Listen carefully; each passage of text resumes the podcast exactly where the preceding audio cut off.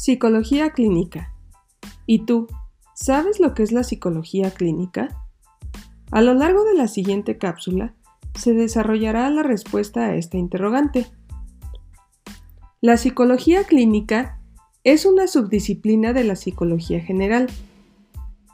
Al ser su objeto de estudio los trastornos mentales que generan comportamientos anómalos, aplica técnicas y procedimientos para poder evaluarlos emitir un diagnóstico y determinar el tratamiento más adecuado para que el paciente pueda corregir su problema o evitar uno mayor. La psicología clínica posee métodos, técnicas y procedimientos propios de terapia y diagnóstico.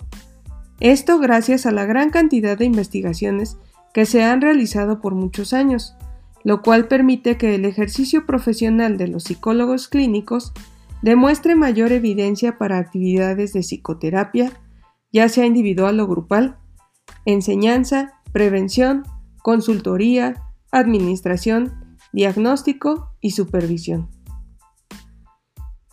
Espero que, gracias a esta cápsula, hayas aprendido qué es la psicología clínica.